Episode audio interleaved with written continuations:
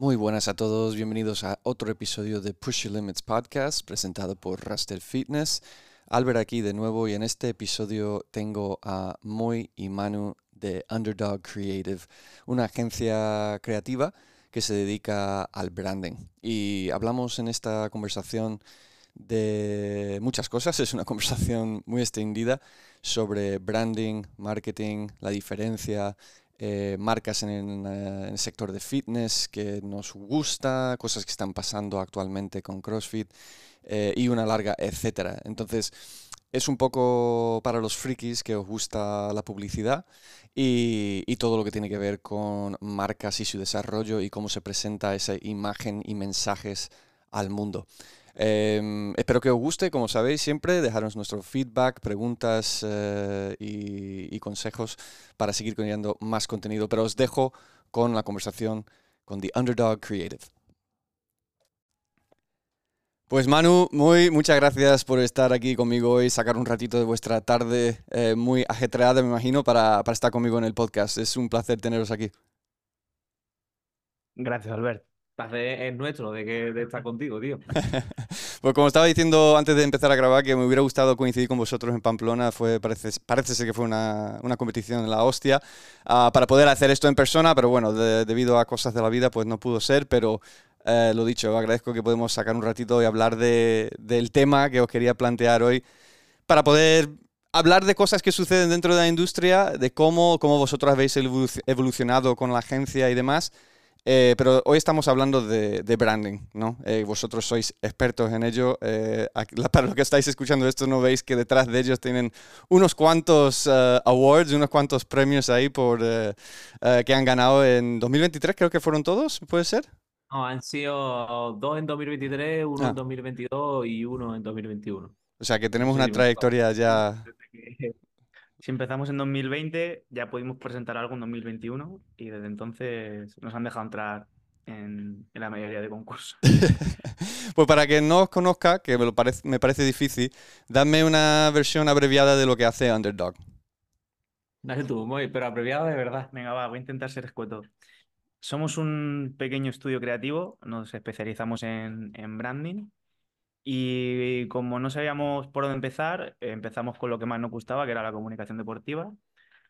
Y en 2020, después de la pandemia, Manu y yo ya nos conocíamos desde 2017, volvimos a hablar con todo el tema del, del COVID.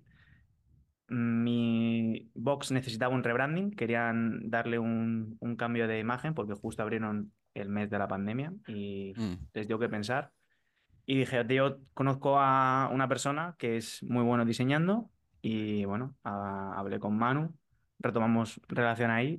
Manu hizo el rebranding de nuestro box de CrossFit Altavix, que al día de hoy es CrossFit Unity. Y, y hasta ahora. Y hasta ahora se, siguió acá, se llevó a cabo una estrategia comercial de ir con un iPad a decir, mira lo que hacemos, te mola, quieres probar. Y empezamos a hacer más o menos eso, con muchos boxes, hasta que dimos con, con Uperform, que fue un poco nuestra suerte para poder hacer otras cosas que no fueran solo eso. ¿Por qué, por qué CrossFit? Pues porque nos dimos cuenta de que no había nadie, la mm. verdad. Ah, es, es, un sector que ahora podría decir, ¿no? Que está mejor servido en cuanto a eh, servicios de, mm, digitales o, de, de, comunicaciones, por así decir. es, un, sector nuevo, es muy nuevo y falta mucho todavía por recorrer, eh, se está haciendo. Se está haciendo. El, la pandemia fue, bueno, para vosotros y que creo que para muchos boxes, yo primero, ¿no? De cómo empezar a invertir mucho en imagen digital y, bueno, yo mi, propio camino por ese, por ese mundo, pero despertó mucho lo que ha sido esa necesidad, ¿no? De repente nos cierran la puerta y tienes que convertir tu gimnasio en un gimnasio online o por lo menos empiezas a darle vueltas a cómo se expone tu, tu negocio online. Y así pues eh, gente que sabe de verdad, porque la mayoría de los dueños de boxes no tenemos ni puta idea, así de claro, no tenemos ni puta idea de, de cómo comunicar bien eh, nuestra marca, ¿no? nuestra historia, eh, nacen un poquito más de estos servicios, ¿no? Y me alegro mucho que vosotros también en, este caso. Daste, disteis con, o habéis comentado lo de YouPerform. Creo que la mayoría de la gente que escucha este podcast va a conocer precisamente por, por lo que hacéis con YouPerform quizás porque es un poco más visible para la agencia, ¿no? Lo de Underdog, que, que no sé si estás haciendo un rebranding con un box o algo, pues igual no llega a tanto porque es más, es más localizado, ¿no? En ese sentido como el negocio. ¿Me confundo? ¿O, o tenéis otros proyectos que, que, posiblemente... o sea, es probable que lleve algunos proyectos que también sean, que llamen la atención, tengan repercusión, pero es probable que la gente no sepa que somos nosotros los que estamos detrás. ¿Y, y cómo, o sea, cómo conocisteis a Adri y Uperform? Pues eh, em, en su día había una marca que, bueno, que sigue, sigue existiendo, es una marca de, de calleras y, y, accesorios deportivos, eh, Corex. Eh, le ofrecimos un... En esta etapa que hicimos un poco también de, de regalar trabajo porque era para una oportunidad para nosotros, hicimos un rebranding y, bueno, estuvimos trabajando con él unos, con esta marca unos meses y dijo, tengo un buen cliente para vosotros, os lo voy a presentar.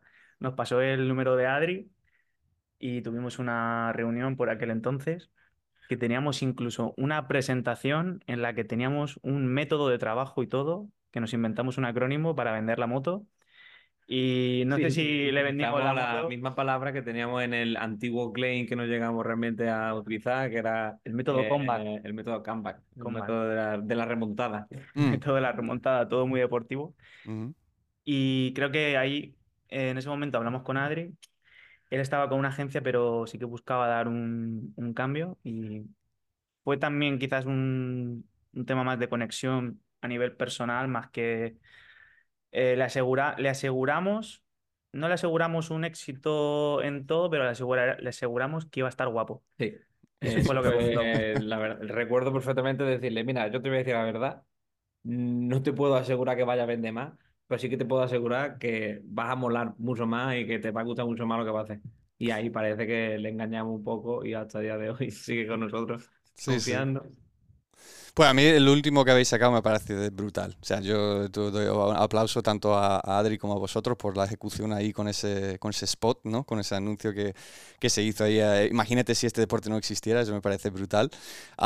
y, y hablasteis esto de... de bueno, pero de, punta, tío. la verdad que ha sido lo mejor que, bueno, por lo menos en recepción de la gente, lo que más ha compartido y, y me ha vuelto a dar.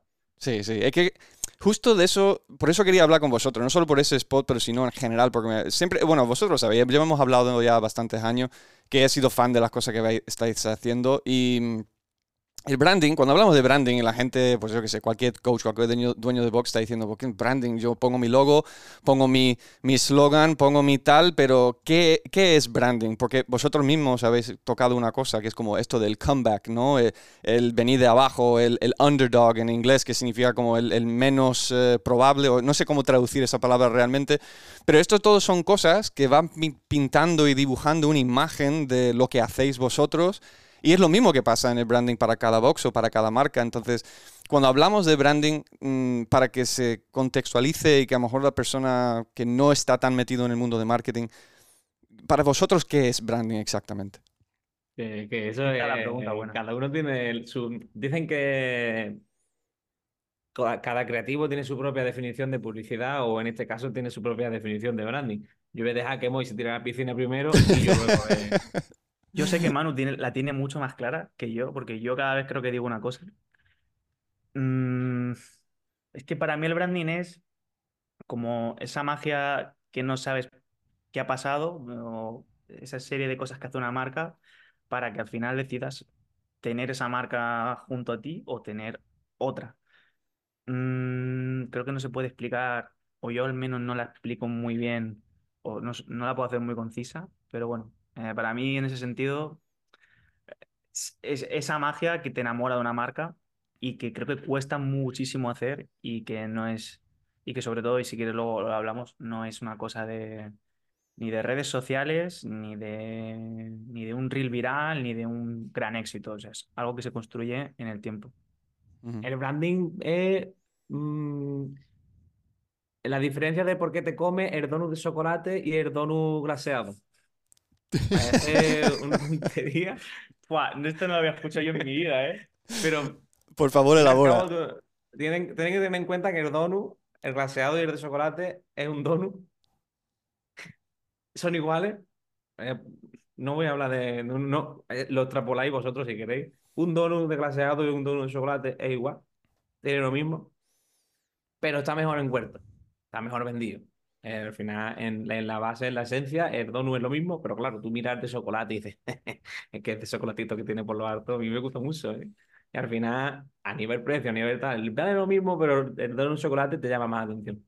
Pues más o menos eh, el branding tiene que ser igual, tiene que ser esa cobertura que hace que tú digas, Dios, mira qué bonito está todo, mira cómo me apetece más esta marca que las otras y, y por eso quiero consumir, consumir y comprar esto en vez de lo otro. Sí, la, la verdad que es algo... O sea, me gustan las dos explicaciones, ¿no? Porque estoy con, con- con los dos en este, en este sentido. El, el branding... O sea, hay ciertas marcas en las que yo, mm, no sé si porque soy parte estadounidense y me muevo mucho por el tema de marcas en general y la- las historias, ¿no? Pero hay marcas que me llegan, me tocan esa emoción que mm, no se puede, puede como cuantificar, como has dicho tú, eh, Moy. Y, y por otro lado, es como precisamente esa, esa pintura que ha dibujado en mi mente o ha tocado estas ciertas emociones de una manera en la que los tengo en cuenta, ¿no? O que, mm, o que decido yo cómo seguir con ellos.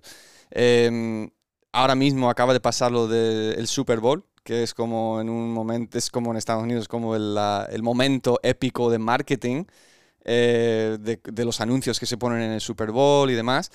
Y creo que hay una diferencia muy grande entre marketing y branding. Y ahí es creo que es donde lo que habéis tocado un poco los dos, que es el branding es algo que se construye, no esa historia que es constante, que te, que te transmite y que hace que acerque a quizás un- una marca a tu vida y como que casi ni piensas y vas directamente a ello. Y por otro lado está como la parte de marketing que hace que te despierte algo en un momento clave para que tú tomes una decisión. No sé si eso puedo... Estoy haciendo yo mis propias conjeturas aquí. has definido perfecto y Vale. a la primera. O sea, al- aquí esto es algo que yo siempre digo mucho y no me gusta tampoco decirlo porque luego eh, puede parecer que yo tengo cosas en contra. De, o sea, al final son disciplinas, tanto branding como marketing, están dentro, todo está dentro de la publicidad Ujú, la, a a- a- lo más normal es confundir y hablar de marketing y englobarlo todo dentro, pero es al revés, es la publicidad donde está todo, eh, donde todo se engloba. Entonces, el marketing es una parte de publicidad y el, y el branding es otra. No quiero decir que una es mejor que la otra, no. Que todas hacen falta para que la comunicación de la marca sea correcta, sí. El marketing está más destinado a los números, a que en un momento concreto a ti te aparezca y a ti te apetezca llegar a a, a consumir esa marca y sin embargo el branding es esa constancia, ese, ese te voy soltando cositas, ese te voy tocando poquito a poco, es te voy diciendo, qué te voy diciendo, cómo te lo digo, que al final se te queda y es lo que te fideliza y hace que tú te enamores de las marcas al fin y al cabo. Eh, voy a- eh, algo que vi el otro día, que yo no veo la tele casi nunca, casi casi nunca. Y es justo el otro día mm, puse la tele. Y vi un anuncio, no sé si lo habéis visto, uno de Picolín, que es un, un muchacho que está bailando como una, como una bailarina. ¿No lo, no lo has visto? No, es- No. no, no lo he visto yo. Vale, pues es un, eh, es un anuncio, eh, un spot ¿no? en la tele, que es un muchacho, un niño, creo, si no me confundo, tiene como síndrome de Down o algo, y está mirando como una pintura de una bailarina, un- de ballet, perdona, de, de ballet. Y él está como por su casa bailando ballet y tal, y no sé qué, este es como por la noche, es como a- antes de que amanece, entonces como nadie le está viendo, ¿no? Y es todo esto y tú estás viendo como diciendo, bueno, tal. Y al final es como, es un anuncio de Picolín, de estos de los, de los, joder, Colchones. de los colchones. Y la frase es, eh, sueñ- eh, haz algo que te quite el sueño o, o- o sueña con algo que te, que te quita el sueño, ¿no? Como en plan, algo que incluso no quieras estar usando nuestro producto, sino, no sé, me tocó mucho la- el- lo que es el, el mensaje, porque me pareció muy bonito, Pero, por ejemplo, yo no pienso comprar nada de picolín. Es simplemente me tocó una emoción en ese momento, pero ahora los tengo en cuenta. ¿Sabes? Claro, yo en la- va a conseguir que si un día tienes que tomar una eh, decisión en torno a un show, a lo mejor te acuerdas de ese anuncio y dices, ah, pues mira, con ello tengo algo. Claro, porque tiene, tengo algo en común con ese mensaje, ¿no? Como hay ciertas cosas con las que yo me obsesiono y por lo cual no puedo ni dormir. Y eso me, me tocó esa emoción. Y eso lo veo como algo de, de marketing, ¿no? Y sin embargo, si yo a lo largo de los próximos 3, 4 años sigo viendo cosas que tengo yo en común con Picolín, eso es la parte de, de branding que ellos están haciendo para, para atraerme a mí como consumidor. Y No ellos sé. siguen insistiendo en ese mensaje y conecta contigo, al final es probable que, que caiga. Yo creo que en esta parte que dices, eh, que es también algo que ponemos mucho empeño, es en, en la escritura. Mm. Porque, bueno, a ver, lo, lo digo yo porque es un poco mi parte, pero evidentemente mi escritura sin eh, cómo Manu lo, lo puede llegar a transmitir a través del diseño, que es otro valor súper importante, no sirve de nada. Pero creo que hay falta de escritura en, en CrossFit en, a la hora de diferenciar el mensaje, porque es evidente que por, por de dónde venimos, que es el deporte, es muy fácil caer en el Be Just You, en el Never, en el Don't Give Up y en el Be Different. Y creo que eso eh, personalmente está bastante obsoleto y a las de las marcas les hace falta escribir un poco más, ¿no? Y, y esa emoción que te llega a ti con ese copy final es hila una idea y trabaja un sentido y hace que al final te recuerdes. Y eso es porque hay un equipo de, de copies que tienen una estrategia creativa detrás y que te lo han ido hilando y al final te lo comunican, ¿no? Eso es también, eso es parte de parte del branding, también Ujú. que le ponemos mucho empeño, ¿no? Si poniendo otra vez el ejemplo de YouPerform, yo creo que una de las mejores cosas que hemos podido hacer con él es darle un tono. Y el tono lo hemos Mm. dado con, con mu- muchas cosas durante estos mm, tres años, ya que vamos camino a los cuatro. Claro, claro. Justo has tocado un tema que, que quería sacar con vosotros y es, ahora mismo en el mundo de CrossFit y CrossFit como empresa, yo creo que estamos sufriendo un poco de, de copy, estamos sufriendo con falta de copy, de mensaje, eh, un poco de...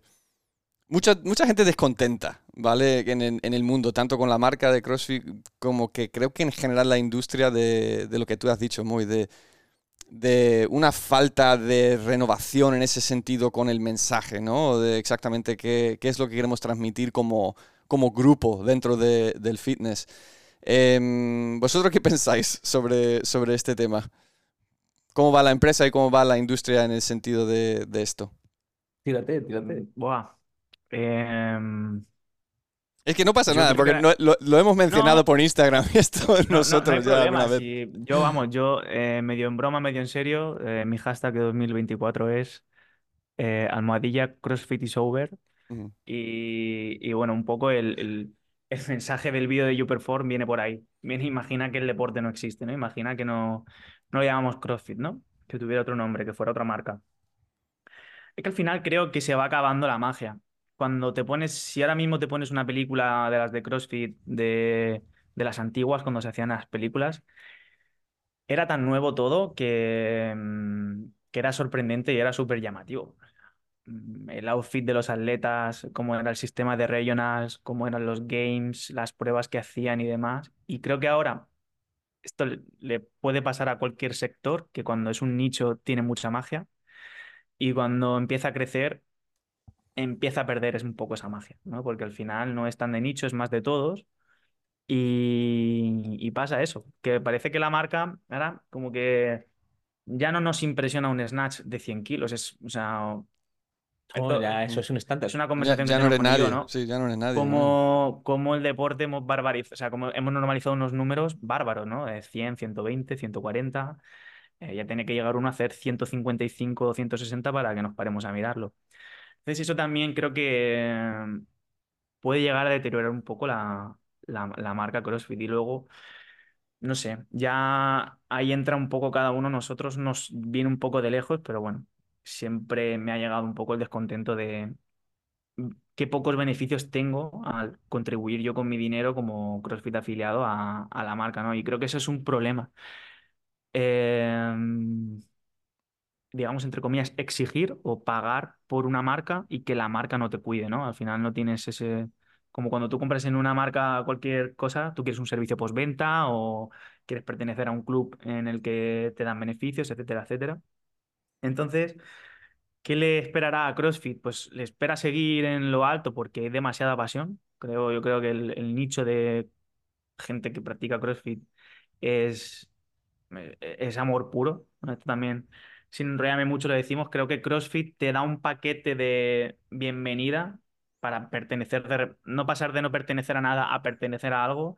De repente tienes uniforme, terminología, tienes eh, marcas que comprar, Tienes gente con la que hablar de esa nueva terminología, que te Eh, entiende. tienes tus nuevos festivales, que son las competiciones, todo, ¿no? Te, te da un montón de beneficios, por los, por lo tanto tú te enamoras automáticamente de la marca. Eh, ¿qué va a pasar?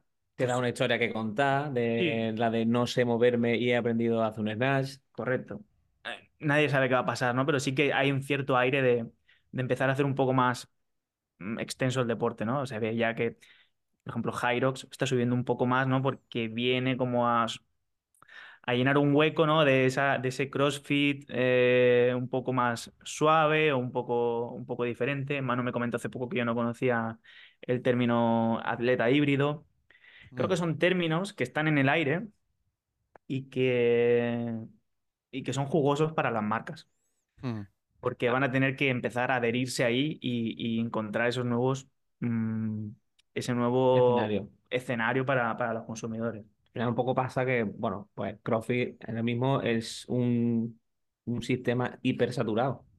Hay muchísimas competiciones, hay muchísimas marcas que son todas iguales, hay muchísima gente que practica CrossFit y, y hay muchísima gente que se da cuenta que no puede llegar al nivel de una competición, por mucho que haya diferentes niveles.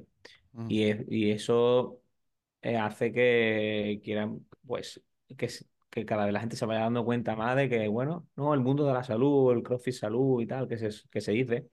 Y ahí es donde van a aparecer, pues, estos nuevos universos de atleta híbrido, de Irox y, y eso. El- Entonces, esto, esto, perdón, lo que tiene que hacer es abrir un poco la, eh, pues, la visión a, a las marcas para, para pensar que su marca tiene que valer sin el deporte. Ahí viene un poquito el mensaje, ¿no? Mm. Que- ¿Qué eres si mañana no existe el deporte, ¿no? ¿Qué, qué pasa con, no sé, qué pasa con las calleras? Con las mar- tantas marcas de calleras, qué pasa con las combas, Eh, qué pasa incluso con el, con el material deportivo como puede ser el de Raster. ¿A dónde van esos discos y esas barras? ¿Para qué deporte? ¿Cómo lo enfocamos? ¿Qué historias hay detrás? ¿Qué beneficios tiene, ¿no? Porque si se va al deporte, se- tenemos que seguir. Eh, Ujú. estas empresas tienen que seguir vendiendo y tienen que seguir comunicando.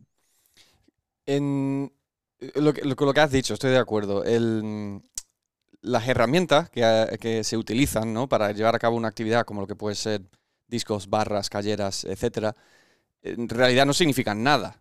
Lo que significan, o lo que realmente le da valor o un significado, ¿no? Es pues la historia que se cuenta de una competición, de alguien que, que utiliza esas cosas para entrenar y para sentirse de una cierta manera o para competir, etcétera. Y eso, lo que dijiste hablando de los documentales de CrossFit, creo que lo pintaban exageradamente bien. Es decir, incluso hay muchos anuncios, hay muchos mini spots que ha hecho CrossFit como empresa que, comunica bien la intención. Quiero decir, eh, si tú te metes en el YouTube de, CrossFit, ves una- unas historias en, en inglés que flipas. O sea, son unas producciones muy guapas y con un mensaje, pues bueno. Igual que puede ser como los mensajes que pasan en los games, con esos documentales, etcétera. Lo que, lo que sí creo que sucede es que hay una bifurcación, es decir, no se ha combinado tan bien el mensaje de que si haces CrossFit no significa que vas a ir a Games ni tampoco que eh, debes, ¿no? Es como, hay, ah, puedo buscarlo por salud puedo eh, hacerlo para ir a los Games, pero parece como que es solo esas dos opciones, no, no cuenta como nada más, es como los dos extremos y en el medio se queda un poco en el aire. Yo, yo lo... Ha radicalizado totalmente el deporte. Claro, es como dos, dos polos opuestos, ¿no? Eh, el CrossFit por salud y el CrossFit de, de competición. Y está claro que yo, dentro de mi box, yo como persona, pues puedo disfrutar de CrossFit de una manera o puedo disfrutar de CrossFit del otro. Pero no se ha comunicado eso, creo que de la manera más óptima, ¿no? Yo lo, a mí me gustaría como, lo comparo, a veces le doy vuelta, es como Nike y, y por supuesto, descanse en paz el, el maratoniano em, Mm. Que acaba de que, que fallece. Pero em, ellos promocionan atletas de élite, pero no quitan la sensación de que un tío que sale a correr los domingos se pueda poner esa misma zapatilla. No sé si me estoy explicando, ¿no? Como que Claro. no, es, esa- ese mensaje, aunque, de alguna manera, ha, trans- ha- ha como ido hacia abajo, desde la élite hacia abajo, para que eso se entienda y, y que se acepte. Y parece ser que en CrossFit no hemos alcanzado eso todavía con el mensaje, como que el salud está como en opuesto con la parte deportiva y, creo que se trata más de sinergias como que no, no llegan a confluir, ¿no? Que, no, que no llegan a coincidir en la manera de, de marcar ese mensaje o de comunicarlo. Sí, yo, perdona, es que esto es simplemente por, por una cuestión de, de que Nike supo cuál era su eslogan y lo lleva trabajando muchísimos años y, y lo transforma, lo varía un poquito, pero la base es la misma. Es eh, just do it, hazlo. Y, y- y- eso le puede servir a Cristiano Ronaldo cuando, cuando gana, eh, cuando, cuando fue cuando ganó la Champions, ¿no? Que tenían su foto eh, del niño, ¿no? Cuando ganó la ganó la Champions. Champions le Ah, pusieron sí, la foto sí, de, de la red. ¿no? Y, y The Kid did it, ¿no? El niño lo hizo, pero al mismo tiempo te, te interpela a ti con ese mensaje, ¿no? Cuando te pones las zapatillas y, y vas a, a la pista de fútbol o, o a correr. Y es un tema de, de mensaje, decir, ¿qué es CrossFit?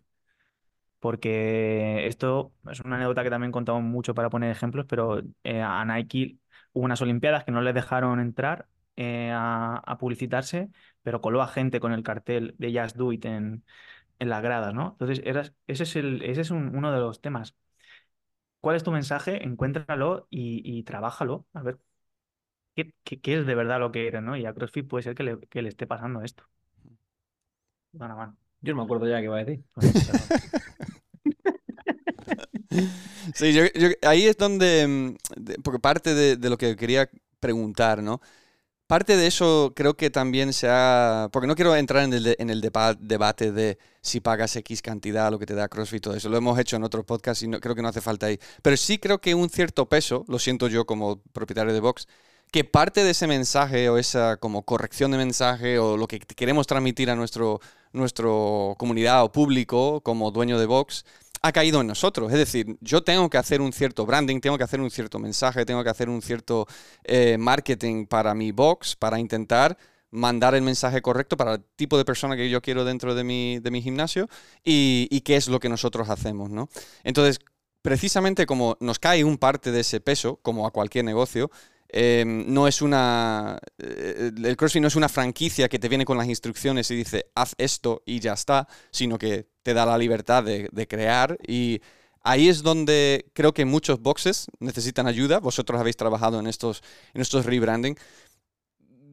Lo que os viene a la cabeza de cosas que habéis hecho, ¿cómo puede. Bueno, primero, ¿debe de boxes pensar en branding y no marketing?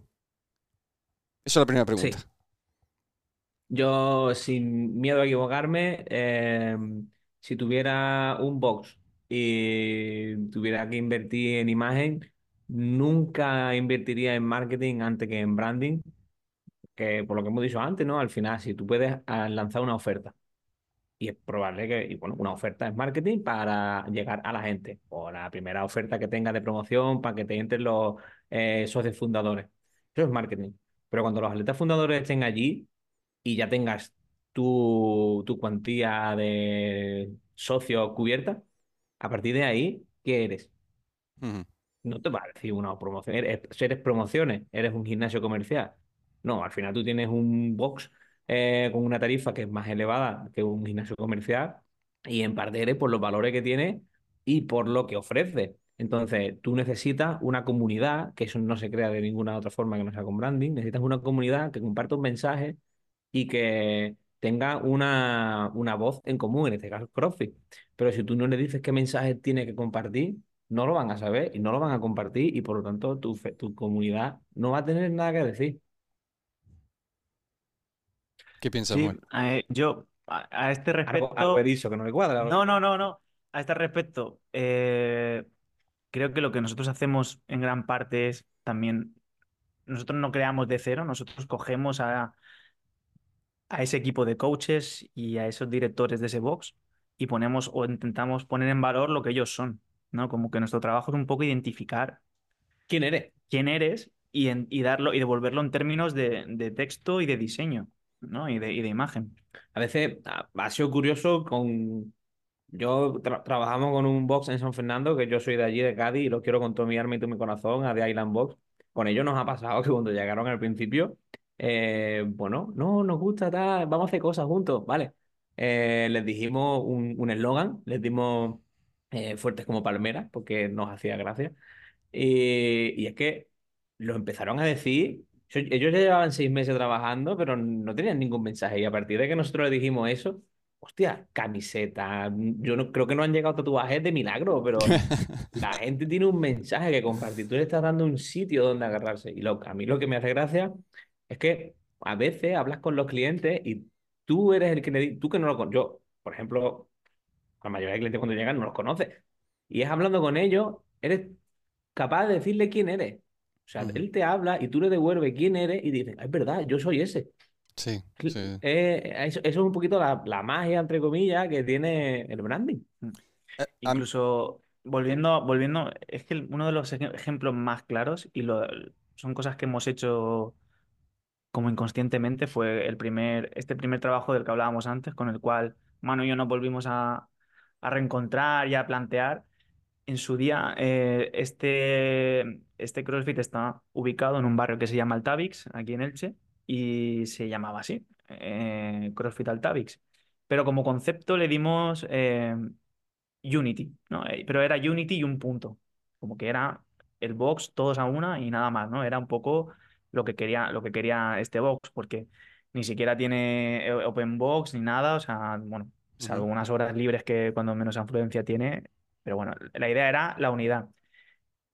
Y esto caló tanto que, ¿qué tardó? ¿Cuánto tardó en cambiarle el nombre? Poco. A lo mejor un año como mucho man- mantuvo el nombre. Cambió el registro a, a CrossFit Unity.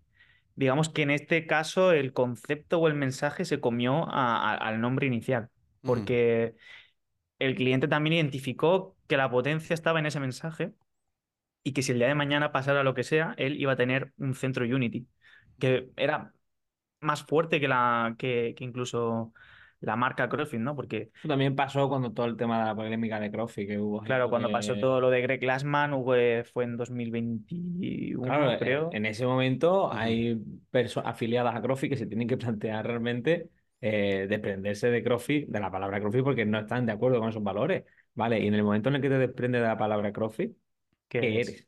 Claro, eso es. eh, Tocáis un tema súper interesante y es precisamente por qué los de CrossFit somos tan quejicas con la marca. Con la marca. Es que CrossFit ya no es una empresa.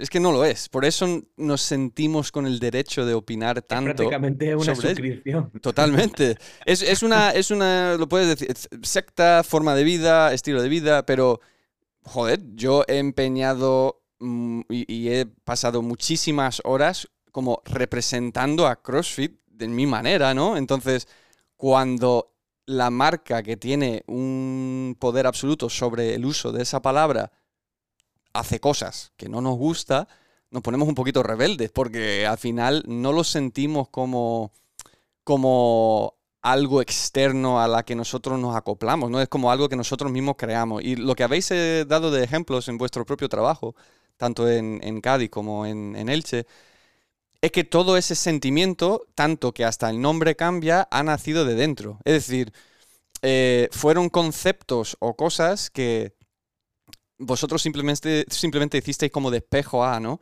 Ah, para que se creasen este, este mensaje y, y se agarre a eso y se haga incluso más fuerte o más potente la marca o más potente el mensaje. Y, y precisamente eso creo que es lo que pasó con CrossFit, lo que decías, de tan jugoso, tan, tanta pasión por la que la gente incluso todavía a día de hoy montan mm, espectáculos como la de Pamplona, ¿no? Y, y las cosas que pasan aquí en España por literalmente amor al arte, porque no se gana tanto dinero.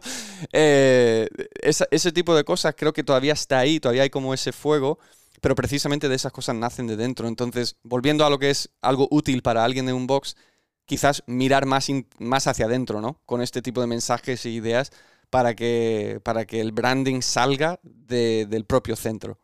Exacto. Al final, eh, es que em, sirve incluso para lo más básico, que son las camisetas. Yo voy a decir yo. A, a veces pasa que vienen, Manu, hazme una camiseta. Vale, ¿qué quieres? No sé, algo guapo. Vale, pero algo guapo. Algo guapo que. Todos los diseñadores, todos los di- eh, diseñadores, perdona, están eh, diciendo, joder, todo el mismo tipo, ¿qué queréis? Algo guapo. Claro, tío, pero es que yo puedo- a mí me pueden decir algo guapo y pongo una foto tuya, ¿sabes? Y, y que. o sea, y me van a decir que no les vale. desde luego, desde luego no Sin embargo, pues cua- cuando ya tienes un mensaje que dar, es mucho más fácil para todos. Ya no hablo de, de nosotros como, como estudio, ¿no? Al final, cuando tú tienes un mensaje, sabes de dónde tirar. Y es mucho más sencillo transmitir unos valores, llegar a una, a una ilustración que la gente vaya a compartir y que quiera llevar y representar. Es que no deja de ser otra cosa. Al, al final, tú, es que no me gusta decir cliente, ¿no? Pero bueno, tu atleta eh, quiere representar a tu box. Esa persona, cuando se vaya a un sitio de vacaciones, va a buscar un box para entrenar, para hacer un drop-in, y va a llevar la camiseta de su box y se va a hacer una foto en su box y va a enseñar a todo el mundo con mucho orgullo, este es mi box, aunque esté en Praga. Sí, y he visto gente hacer precisamente eso con nombres de boxes horribles. En, mi, opinión son horribles, o la camiseta es horrible, pero aún así la persona lo quiere demostrar, ¿no? Y eso para, que, para, para dar como eh, evidencia, ¿no? De lo fuerte que puede ser esa sensación.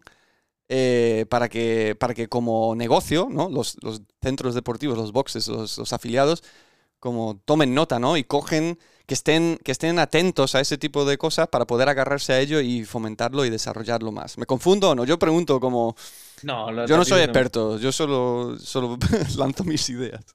Lo estás diciendo muy bien. Lo único que aquí, en el tema de, o sea, por terminar de cerrar todo esto de, de la ayuda a los boxes, me gustaría decirle que no vale todo. Mm. Quiero decir, a veces no vale con decirle a un diseñador, hazme una camiseta y lo utilizo para todo. Y ese diseño lo quemo y lo pongo en todos sitios. Necesitas que ese diseño transmita algo. Mm. Eh, no sé si me, me explico con lo de... Sí, eh, sí, sí. Que tiene, tiene, cada cosa tiene también su momento, ¿no? El mensaje tiene su momento y tiene que... que ti- tiene Hay un- que saber. un- un vi- una vida. Exacto, eso es. El- eh, hay- a veces se ven muchos boxes que buscan una camiseta, hazme una camiseta, le hacen una camiseta y se toman esa camiseta como si fuera su logo. Mm. Y realmente ahí no estás entendiendo el mensaje, porque cuando coges una camiseta que es estacional para un evento o para una cosa concreta como la imagen, pero eso solo denota el problema de imagen que tienen muchas veces los boxes, sobre todo por desconocimiento, ¿eh? Hablo. Bueno, creo que, creo que, y hablando por, por experiencia propia, ¿no? Es como, estamos tan centrados en dar clase, atender a la gente. em, hay muchas facetas ahí, te hablando de tanto biomecánica, que si programación, que si ciertas personas con ciertas eh, cadencias que tienes que intentar corregir, que, que al final es que no tienes tanto tiempo realmente como para poder pensar en todo eso siempre. Si eres un coach dueño que está implicado en este- de esta manera dentro, de, dentro del box. Entonces es normal que ese tipo de ayudas sean necesarias, como de, de- de personas como vosotros, de agencias como, como la vuestra. Mm. No sé si eh, te cortaba Sí, algo. no, incluso, incluso algo que suele pasar que deriva en este problema es que cuando alguien crea un box de cero, en, en esa hoja de ruta entra el material, si se va a ser raster, si va a ser singular, si cómo va a ser todo eso, y se queda para lo último la imagen. Mm. Y Bueno, no, eh, es un eh, gran problema porque puedes abrir sin imagen, pero acaba siendo al final a la larga un, un poco un, Sí, pero falta. ahí, ahí sí que te va a meter a hablar de algo que no es muy, muy difícil de comprender, que es que la- el mensaje, la comunicación tiene que tome- tener la máxima importancia por delante de todo lo demás. Claro. Sí, bueno, se Y- te hace mucho más cuesta arriba si no lo haces incluso antes de abrir, ¿no? Como si ya no estás definiendo ese mensaje antes de abrir. Eh, lo digo Pues por no. experiencia también, ¿eh? O sea, No, eso no no creo que haya, no creo que haya uno ni dos que tengan ese problema de que digan, vale, eh, voy a abrir un box, lo voy a afiliar. ¿Dónde lo voy a abrir? Tengo la nave, eh, tengo el material, tengo, no sé, eh, los baños, tengo la... Lo tengo todo. Sí, incluso tengo un nombre también. Vale, no tengo logo, no tengo dinero. Bueno, pues lo hago yo con, el- con lo que sea. No creo que sea la primera vez ni la última que eh, nos llegue gente así, de lo tengo todo, Mm. pero no tengo logo. Y abro mañana, por cierto. Sí, sí, sí, sí. Sí, porque estamos, estamos enfocados en lo, mm, lo más eh, ejecutable, ¿no? Como lo más visible ejecutable, eh, que lo que es una teoría o estrategia. Porque es que justo es eso, branding es una estrategia. Tienes que, te, dijiste una hoja de ruta, ¿no? Como una planificación de, de cómo llevar esas cosas a cabo. Y muchas veces es como, ¿qué hacemos ahora? Pues eh, probamos esto, intentamos esto, mm, esto ha funcionado, no sabemos por qué, vamos a intentar algo parecido, no funciona. Eh, ¿Sabes? Cosas, de- y nos estamos un poco como ahí un poco a lo, a lo loco, porque de normal no somos, hablo, hablo en general, pero de normal los dueños de, boxes, dueños de afiliados, no son profesionales de negocios, somos entrenadores, deportistas que les gusta, ¿no? Que llevan esa pasión y lleva a abrir algún, algún centro. Que no es menos importante, pero sí que es verdad que hay otra serie de herramientas que, que se tienen en el mundo de los negocios, sobre todo en el nombre, o, perdona, en el mundo de, de marketing branding, que, que por eso existen sus propios departamentos en multinacionales y demás, ¿no? Como hay gente que se dedica 100% a eso por alguna razón. Vamos, nosotros entiendo lo que dice porque la- los que hablen los boxes son entrenadores que les gusta y nosotros, por ejemplo, tenemos muchísimos problemas en ese sentido de qué es lo que hace falta y qué es lo que no hace falta a nivel financiero y todas las cosas. Nosotros somos creativos. O sea, a mí no me pregunte cuál es el IRPF que tengo que pagar porque no tengo ni idea.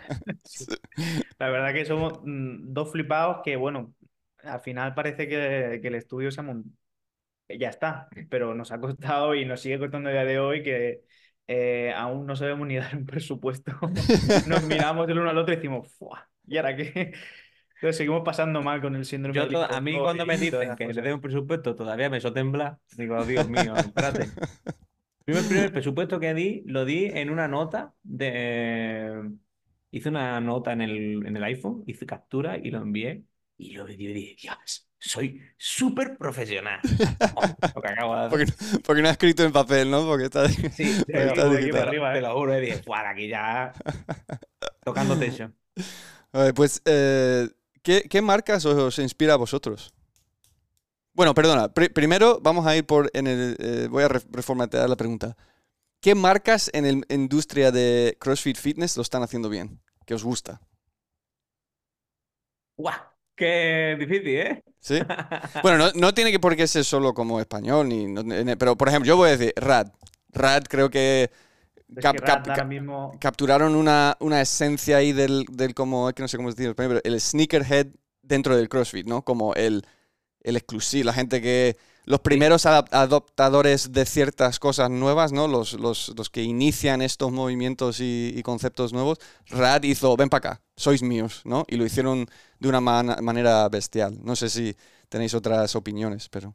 Yo estoy de acuerdo contigo. O sea, si tuviera que elegir una marca de CrossFit, eh, te diría Rad. De hecho, yo eh, tengo una Rad.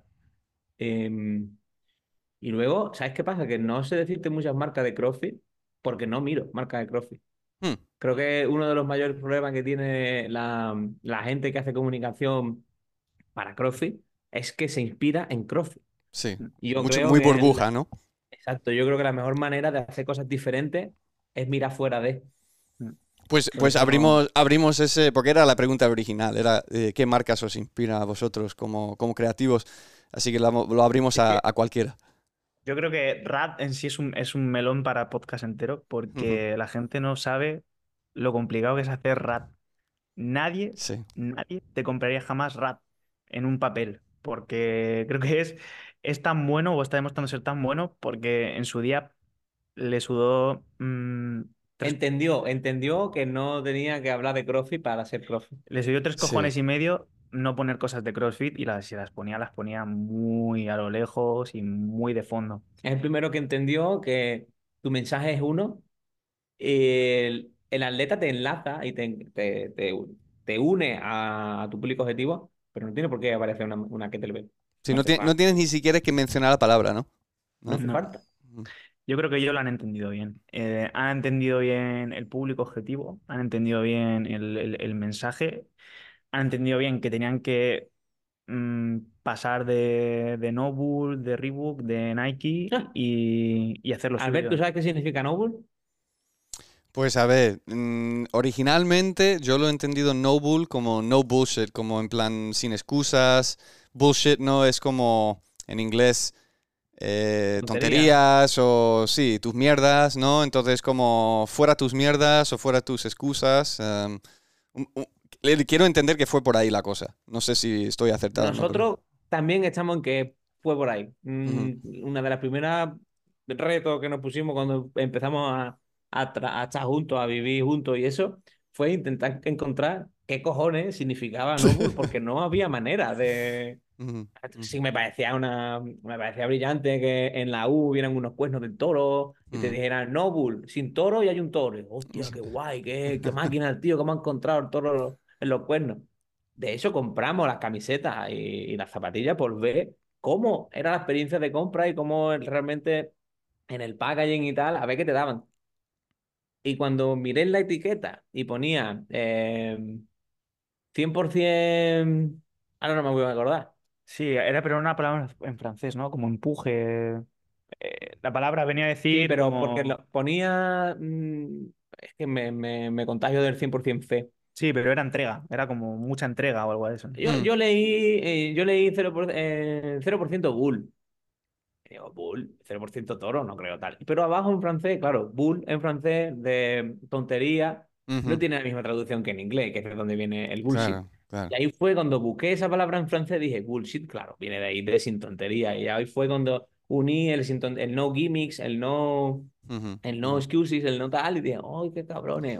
Pues me eso- gusta más todavía". La- l- eh, lo de Noble, la historia de Noble es, es interesante porque mm, como tuve la suerte de estar metido en el mundo des- desde hace tiempo, eh, Noble nace cuando Reebok está como a su pico, es decir, como está en lo más alto, cuando los games era colores fluorescentes, de amarillo, eh, muy llamativo, eh, los games era como si hubiera vomitado ahí toda la paleta de, de colores, sí, ¿sabes? Como, en mi opinión, súper feos además, en ciertas cosas, ¿no? Porque yo soy mucho más sencillo. Y nace No Bull precisamente de ese caos, del no bullshit, el no tonterías, con una estética súper minimalista y simple. La, za- la zapatilla es súper simple. eh, bueno, la zapatilla es que es la misma zapatilla repetida 1500 veces con el 1500 diseños y ya, ¿no?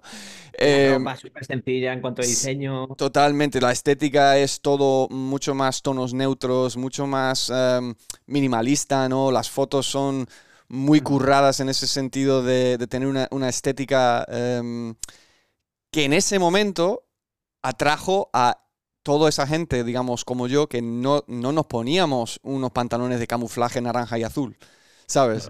Obvio, también te digo. Sa- ¿Sabes? Pero en, en cierto momento eso era el estilo, ¿no? Eh, y, y- y ellos nacen con pantalones mucho más cortos, por ejemplo, ya no, ya no te sobrepasaban la rodilla. No Entonces.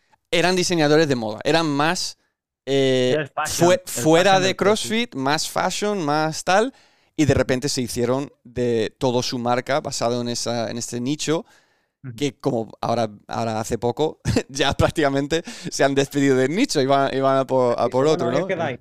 Entonces, es muy curioso de, pues hablando pues esto, ¿no? Como de Rad y Noble en este caso, em, de, de cómo esa, esos branding, qué hicieron en esos momentos eh, puntuales para, para crecer y, y a darse a conocer y, y cómo de difícil es eso. O sea, es súper complicado mandar ese tipo de mensaje en, en un mundo que dice lo es opuesto. es, es- es difícil a la par de arriesgado porque en, el momen- en un momento en el que todo está tan saturado de colores como cuando llega Nobul, dice Nobul, no, no, espera, espera. Lo contrario. Yo diseño sencillo, zapatillas sen- sencillas, todo sencillo. Y ahora, en el momento en el que todo el mundo habla de CrossFit, llega Rat y te dice, no, no, es que yo Fórmula 1. Claro. Yo lanzo una pregunta. ¿Qué, ¿Cuánto crees que tiene Pero de ¿quién te, la va, a con- relación? quién te la va a contestar? Tú y. Y, y yo intentaré sacar una respuesta, pero ¿cuánto crees que tiene que ver eh, Nobull siendo el patrocinador oficial de los games con dejar de trabajar su mensaje? Ya no tiene que trabajar mensaje, ya es, es sinónimo de games, con, este, con esta pérdida de valor. Porque han sido, ¿cuántos años han sido? ¿Tres, Tres, o dos? tres, tres, creo. Tres. Han sido los tres en los que ha salido Rad a mandar un mensaje, a trabajarlo y a decir, aquí estoy yo con una propuesta para la gente. Totalmente diferente. Entonces, es que teníamos anuncios, teníamos los drops de eh, primavera con un florista súper mm, grande y, una, y un delantal que era muy what the fuck, no sé si recordáis esas imágenes de Noble. Era súper especial Noble porque hacía eh, el día de, ¿cómo era? El día de, del orgullo, en vez de lanzar multicolor, lanzaba el color oro porque era para simbolizar a este colectivo. Bueno, y la eh, campaña del principio con las manchas de café todo lo que hacía era súper creativo, pero mm. dejó su, su, motivo de ser y toda su, todo lo que se puede hablar de ellos en manos del CrossFit, del deporte.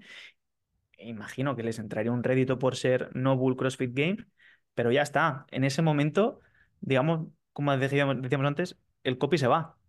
Porque como solo tiene que repetir y copiar y pegar Noble CrossFit Games, pierde la magia. Entonces ahí puede haber un síntoma de, de qué es lo que le ha pasado a, a Noble en estos años, ¿no? Y por qué eh, ahora mismo la RAT eh, sigue siendo el, o empieza a ser el zapato que cualquier atleta joven quiere vestir.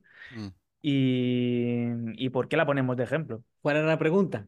Si creéis que esto ha sido. Has respondido tú solo. ¿Estoy en lo cierto? Bueno, yo. yo eh, mi teoría con Noble, em, que no, no, lo tenía muy presente hasta este último noticia que salen que se unen con Tom Brady y todo esto en la NFL y tal, cuando ellos empezaron a eh, estar dentro del mundo de golf, empezaron también a estar dentro del mundo de, fútbol americano, ahí lo que, lo que pensé es que todo esto fue una estrategia que no nos hemos dado cuenta, ¿vale? Porque CrossFit es muy nicho secta, como hemos hablado, que si te aceptan, hostia puta, tienes el éxito garantizado, prácticamente, ¿no? Porque van a ir a muerte contigo. Si eres capaz de, como convencer al núcleo duro de este de los que viajan de Alemania a los games para ir a verlo, ¿no? Si eres capaz de convencer a esos clientes, todos los demás también lo van a aceptar y van a pagar 150, 160 pavos por un par de zapatillas. Entonces, cuando vi que empezaron a ir un poco por las ramas, dije, estarán testeando, como intentando expandir un poco el mercado. Pero cuando vi que este último noticia ya habían unido, digo, no, esto fue planteado desde el primer momento de que esto fue una estrategia de marca. No, esto es mi teoría, ¿vale? No tengo ninguna eh, confirmación de esto, eh, ninguna fuente ni nada, pero mi teoría es como que, vale, hemos exprimido el mundo CrossFit de esta manera, este mensaje, sea por cambios en la empresa o sea porque no lo vemos tan rentable a largo plazo, no lo sé, eh, lo tenemos que reinventar o cambiar o, lo que se dice en inglés pivot, ¿no? Como pequeño giro eh, sobre ese eje. Y lo que podía ser el patrocinio de Games, eh, aparte, de lo que le puede costar, que creo que eran como un millón de dólares solo ser el patrocinador y después ya pues no sé si ganan dinero con ello o no. Em, que esto fue una parte de la estrategia en cuanto a crecimiento y ampliar otros mercados. Que si la unión con un jugador como Tom Brady, que es como el todo americano posible, o sea, estrella de fútbol americano ganando no sé cuántos Super Bowls, eh, rubio, alto, fuerte, casado con un supermodelo brasileña, ¿sabes? Como, yo qué sé, es un como ultra mega perfil deportiva eh, en, Estados Unidos y que en ese mercado y ese nicho tan grande, eh, de que fue como pensado adrede. Cuando vieron que podían tener opción ahí, dijeron, vale, terminamos con estos enfoques de, CrossFit y vamos a por un mercado mucho más grande. No sé, es una idea mía, ¿vale? Mm. Yo creo que sí. O sea, yo creo que, como tú dices, en el momento en el que tú eres capaz de convencer al, ecosistema, al ecosistema CrossFit, eso ya te abre puerta como el inglés a cualquier otro, a cualquier sitio, ¿no? Entonces, dice, venga, eh, ahora natación. Pruebo natación, a ver qué tal. Ah, no es tan rentable. Golf. El golf con la moda, no sé qué, me entra. Vamos a probar. Ah, mira, por aquí tengo cierta latencia, venga, tal. Y en el momento en el que dicen, eh, espera, espera, que si toca la puerta de la NFL, entro, el crossfit no, va, no me da tanto, ¿eh? Y, se, y eh, una estrategia de una estrategia de marca, pero vamos, 100%. Y, y, no creo que haya sido improvisado. Claro, exacto. Yo tampoco creo que ha sido algo como que de repente sucede, ¿no? Pero para, para volver a lo que preguntaste, muy ahora, ¿qué pasa con esa esencia, ¿no? ¿Qué pasa con ese mensaje? ¿Van a tener que crear o ser creativos de otra manera para convencer a ese mercado tal? O a lo mejor solo la afiliación con este atleta sea suficiente. No sé, pero precisamente todo lo que está haciendo Rad ahora era lo que hizo Noble antes, ¿no? Como en cuanto a esa creatividad y manera de fomentar y de, y de diferenciarse. Y, y me parece espectacular, primero, por un lado, ¿no? Cómo esas cosas nacen, pero por otro lado, la evolución de las empresas, pues, Mm. no sé, no Sí, sé cómo... ahora tienen un reto que es mantener ese nivel, que, que me parece que es, Muy difícil. es muy bueno y es muy difícil. Y no sé, a ver, a ver en qué deriva. No, no- creo que no les beneficiaría nunca ser patrocinador de nada. Ellos son la contrapartida, son la furgoneta a la cual tienes que hacer una cola a las afueras de los games. No van a poner un stand nunca en los games ni nada. Si lo hicieran, la cagarían. Eso iba a Sí. no, no van a poner nunca o no deberían. Sí. Incluso lo que, lo que le sucedió a Rad en Guadalajara, de que no le dejaron. Eso le vino. Yo cuando vi esa noticia dije, le acabáis de hacer la. O sea, de, de ponérselo cama, en bandeja. O sea, lo, lo habéis puesto en bandeja para ellos ser más populares todavía. Exacto. Que Que van a son- tener muchas vistas. Ahora son, em, era- an- eran el chico malo, por- hasta ese momento eran el chico malo porque es el antisistema, y en el momento en el que le, le, le niegan la entrada, ¿qué más le estoy dando la oportunidad de ser al que le han hecho daño? Le Claro. validas. O sea, está ganando a los chicos malos y a los que nos han hecho daño. Sí, sí, sí. Muy fácil. Muy fácil, sí. También lo pasó lo mismo con Nike y Reebok en los games, que era como, no sé si llegaste a ver eso, que el, el Metcon, cuando salió el Sí, Metcon de. Nike, sí, era como, don't, uh, don't ban our shoe, beat our shoe, ¿no? Eh, Era como, y pu- pusieron una- un camión fuera de los games con eso, con esa, con esa pancarta ahí. Esta- estas cosas a mí me flipan mucho. Eh, Igual a la Sí, gente no le interesa esto para nada, pero a mí me, me parece un- como un juego súper guay. O lo que hizo Reebok con Noble de que si ganas un WOD con un Reebok puesto te, damos- te damos 3.000 pavos o 1.000 pavos, no sé qué. Es- esas guerras así de marketing me parecen una Esa es una pasada. acción desesperada, pero que funciona. O sea, Sí, ¿qué sí. quieres? Repercusión. Toma, dinero. Sí, Ahí sí, lo sí, tienes. ¿Es desesperado? Sí, pero ante medidas eh, en ocasiones desesperadas, ya sabes, Claro. hay que hacerlo. Eh, a- De todas- de todas formas, antes, con lo de las marcas, ¿qué más? sí, que la verdad que creo que Rad ahora mismo está en boca de todos, pero creo que siempre, siempre será Nike, pero también es verdad que es que antes todo, yo es que será, será que ya estoy muy nostálgico de aquella época cuando yo empecé, pero me parecía que todo era mucho mejor, porque esto, recuerdo que cuando tuve que a lo mejor también presentarle a Manu cosas sobre el CrossFit, porque él no, no conocía tampoco cuando empezamos, él empezó a los pocos meses a hacerlo. eh, A mí me pasó una foto hacer un cartel de, de una persona haciendo un snatch y en la, lo- la- el cartel hablaba de hacer un clean. Yo lo puse, yo no tenía ni idea. Me dice, no, pero ¿cómo vas? Ah, dijo, pero si está haciendo un movimiento con la barra, y sé qué. ¿Y tú cómo lo sabes? Claro, evidentemente tenía una... Eso es lo que hablamos antes del lenguaje que te da Sí. a- hace CrossFit. Si tuve una persona con el agarre más cerrado y levantando la barra es un clean, si lo está viendo po- más abierto, está haciendo un snatch, no tiene sentido que hable de otra cosa. claro. Claro. Eh, Yo le decía al principio, ¿qué estás hablando? Yo no cambio nada. Pues yo no sé, tal vez si tú te acuerdas de la época eh, Metcon 4, incluso hasta Metcon 5 y Fitness Freaks, Ujú, cómo, cómo, cómo hacían y cómo vendían y cómo estaba esa relación entre atletas de Nike y el CrossFit para meterlo sin decir, porque además eh, Nike se metió muy bien porque hizo su línea Metcon, ujú. eran cross training o eran la zapatilla de CrossFit y, y- y pasaban por encima de la marca y, y se hicieron súper fuertes Sí, que siempre recordaré esa campaña de Sara Sigmundotir y Fraser eh, haciendo hashtag wall por la Rambla, subiendo a una, a una grúa haciendo rock climb. En aquel entonces se le dedicaba ese cariño a las campañas, que ni las pagaría Nike ni nada, esto sería cosa de, de Jordi y del equipo seguramente en, en- en Barcelona, pero dotaban un poco más de, de- de- de magia y de diferenciación al- al- al deporte. sí. Y es que eso, mm, básicamente, como que también, a veces me da la sensación de que Nike en ese sentido se ha rendido un poco con la, con la zapatilla y cómo la vende. Incluso los colorways son feísimos. La Metcon 4 salía con flores y salía con, con ediciones especiales y me parece que ahora mismo son muy planas y, y Nike te está relajando y, y no, ¿eh? Sí, sí. Está mandando un mensaje claro a, lo- a los representantes de, Na- de Nike. Es- estoy, estoy contigo, estoy contigo. Sí, no sé, yo creo que siempre hay que mirar a Nike porque al final son tan grandes que siempre van a estar dándote en la tecla con, con el mensaje. Pero es que no, no puedes decir otra cosa hoy día que no sea rap, Sí, pero a veces quizás. porque son, el- son los que más han actualizado un poco el, el entender al público. Lo que, Mm. me- lo que decía, lo que decía antes, o sea, fíjate en Nike, pero mira lo que hace en otros sitios. Mira Claro. cómo habla en, en el fútbol femenino, por ejemplo. Claro. Sí, sí, sí.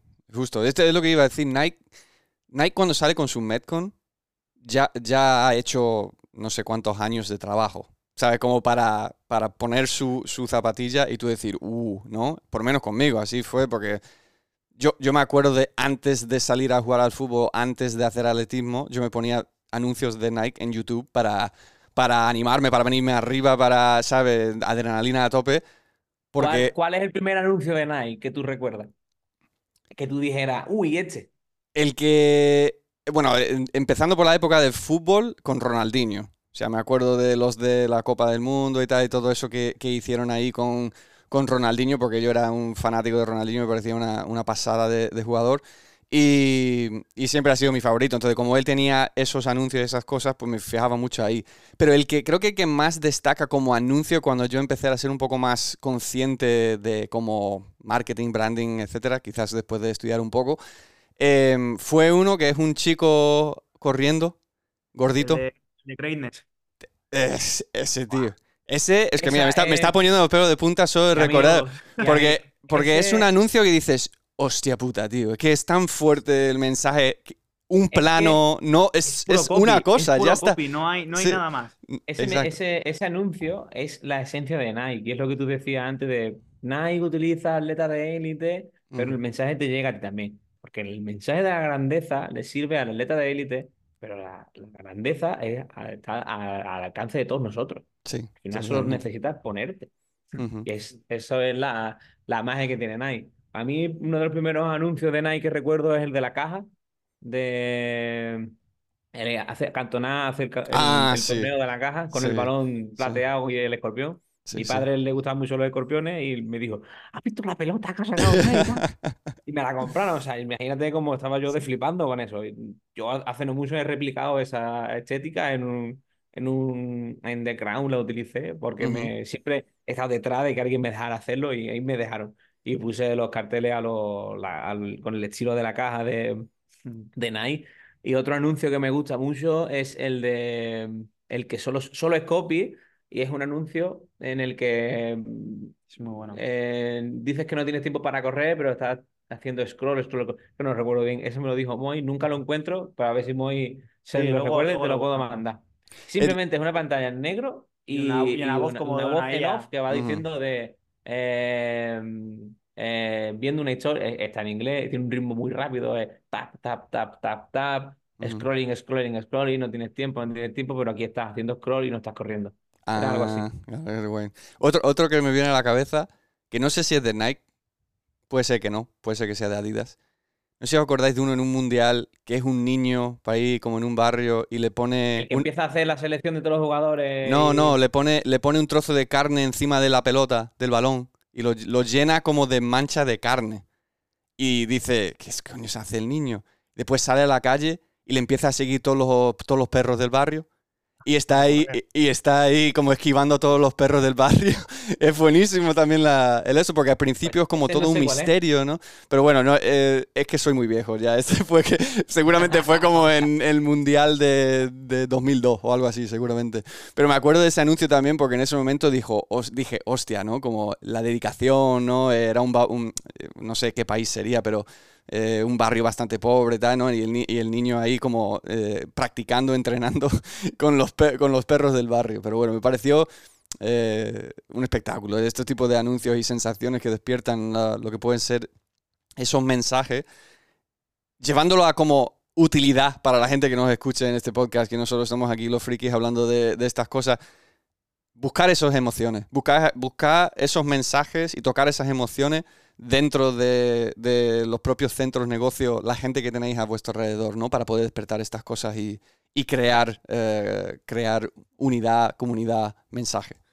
El problema de esto es la, la- el momento de, comunica- de comunicación instantánea en el que vivimos. Mm, Esas campañas tú las recuerdas porque se hicieron para mundiales o se hicieron para lanzamientos de zapatillas eh, o para principios de temporada. Que se pensaban con muchísimo tiempo y eran temporadas estacionales que duraban tres, cuatro meses. Em, ahora tú le implicas cuatro, cinco, seis horas a una campaña que va a durar 10 segundos en un feed que va a tardar. mm, Sí, y si no, si no lo captas en tres segundos, no ha valido para nada, digamos, ese Exacto. esfuerzo.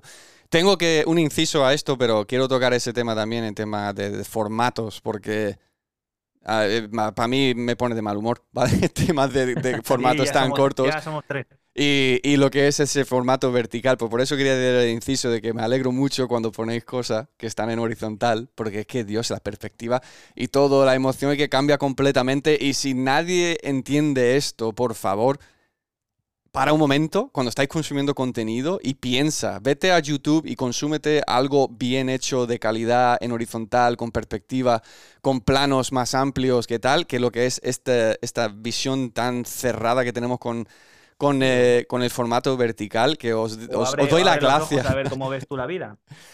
totalmente, La vida está en- en panorámico, vaya. Claro. Entonces, ahí, ¿cómo. Bueno, tenen- entendiendo que vosotros también pensáis un poco como yo, ¿cómo atendéis a ese tema? O sea, ¿cómo, cómo, o sea, ¿tenemos que aceptar lo que nos diga el algoritmo y a tomar por culo? ¿O, podemos luchar contra eso en cuanto a los formatos y manera de mandar los mensajes? Porque bien dijiste, como con esto con Adri, el último se compartió mucho porque el copy, el mensaje y, y la combinación de imagen llegaba a la gente, ¿no? Entonces, ¿nos podemos revelar un poco contra, contra esto? Esto depende. Depende de qué buscas. ¿Hace branding o marketing? Mm, ¿Qué te Mm. importa más, los números o que el mensaje cale? Sí. Si quieres que el mensaje cale, no importa los medios. Si tu mensaje puede ir en horizontal, va a llegar igualmente. Ahora sí, lo que te para es en mirar cuántas reproducciones ha tenido.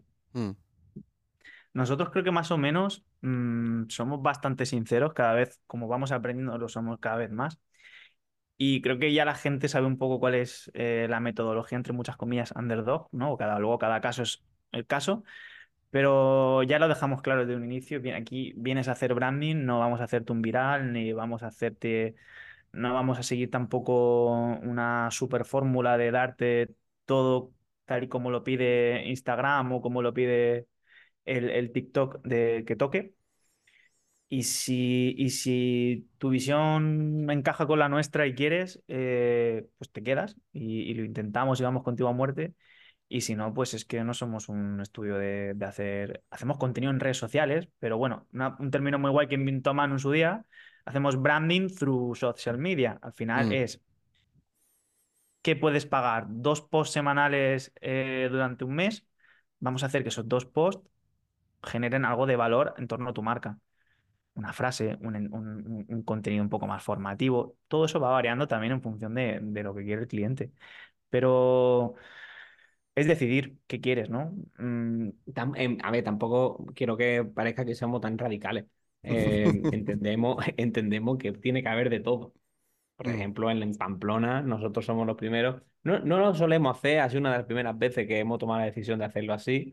Eh, yo no suelo editar vídeo, porque como tengo tantas cosas de diseño y tal, no suelo editar vídeo, pero en esta, en esta competi le dijimos, mira, Moy, vamos a hacer una cosa. Eh, lo que es vídeo de cubrir el evento, highlight rápido, que me cojo, me siento aquí detrás en un momento y lo saco, lo hago yo.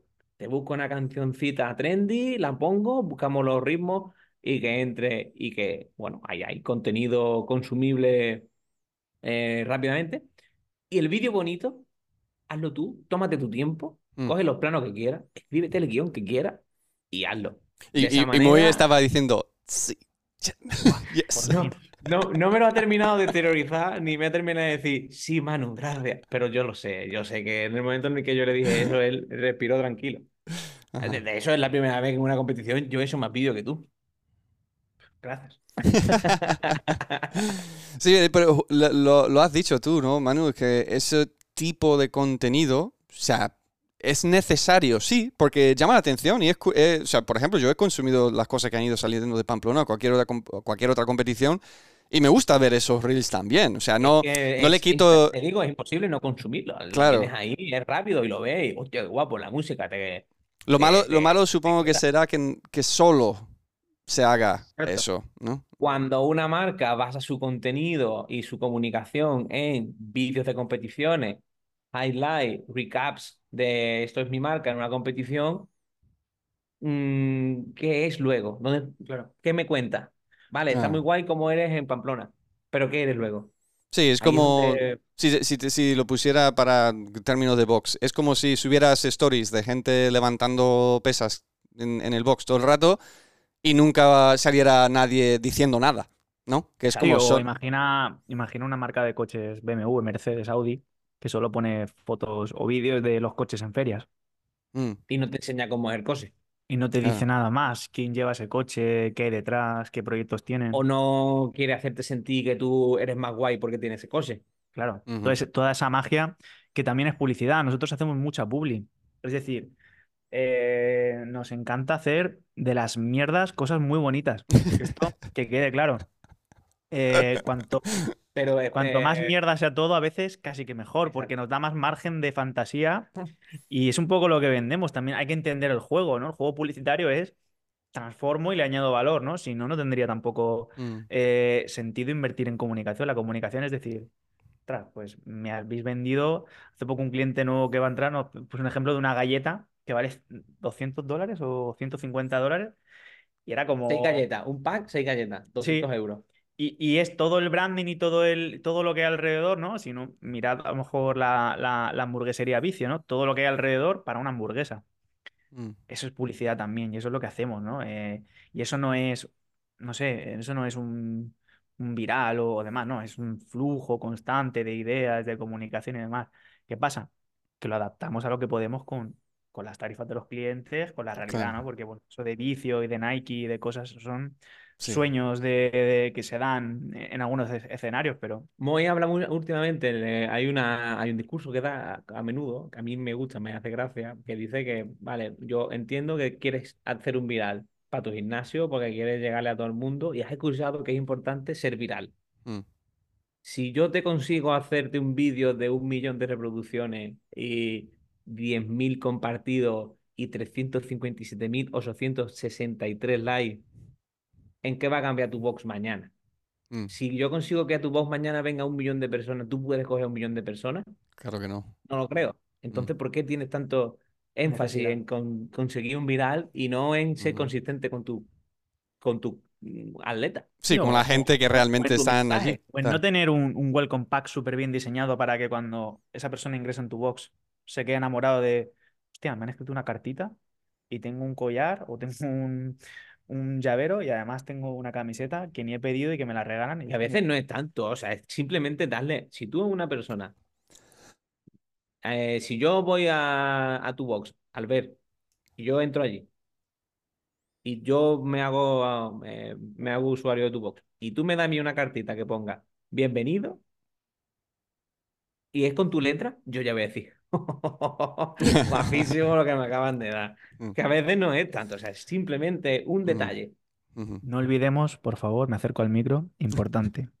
Las redes sociales, Instagram, TikTok, son una pata más de tu marca.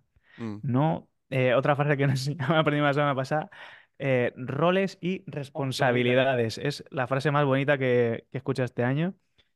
Instagram es una patita y TikTok si lo usas también. No es el resto, ¿vale? O sea, no puedes venir a culpar a los chicos de, de la agencia de por qué no tira la cosa.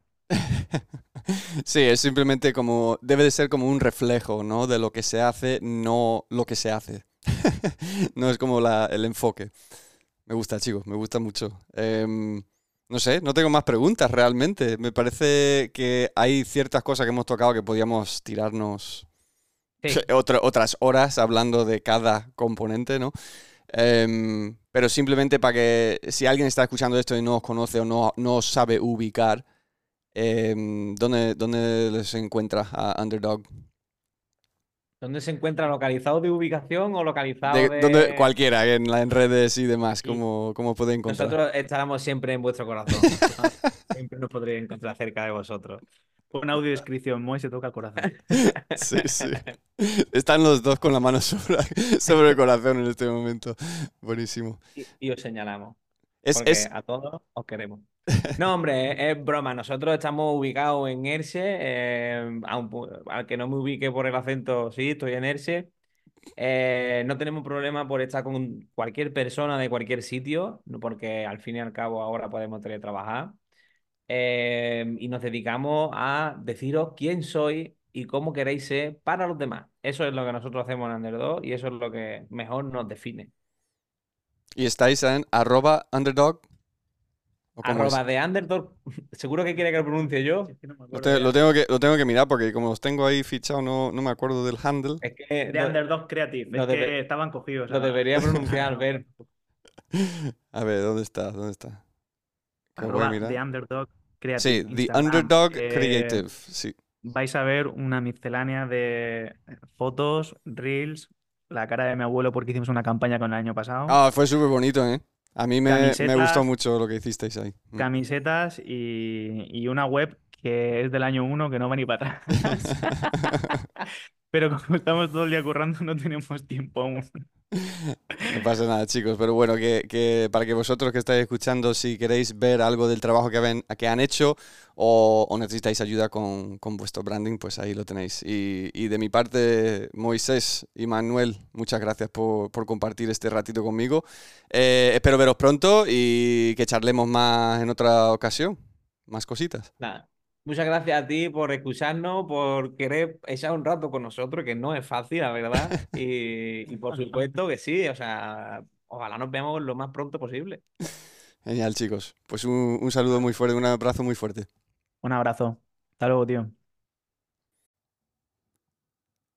Gracias por haber escuchado otro episodio de Push Limits Podcast presentado por Raster Fitness. Si os ha gustado este contenido, si os ha parecido útil o interesante, lo mejor que podías hacer es dejarnos un review, una reseña y suscribiros al canal. Muchas gracias de nuevo y nos vemos en el próximo episodio.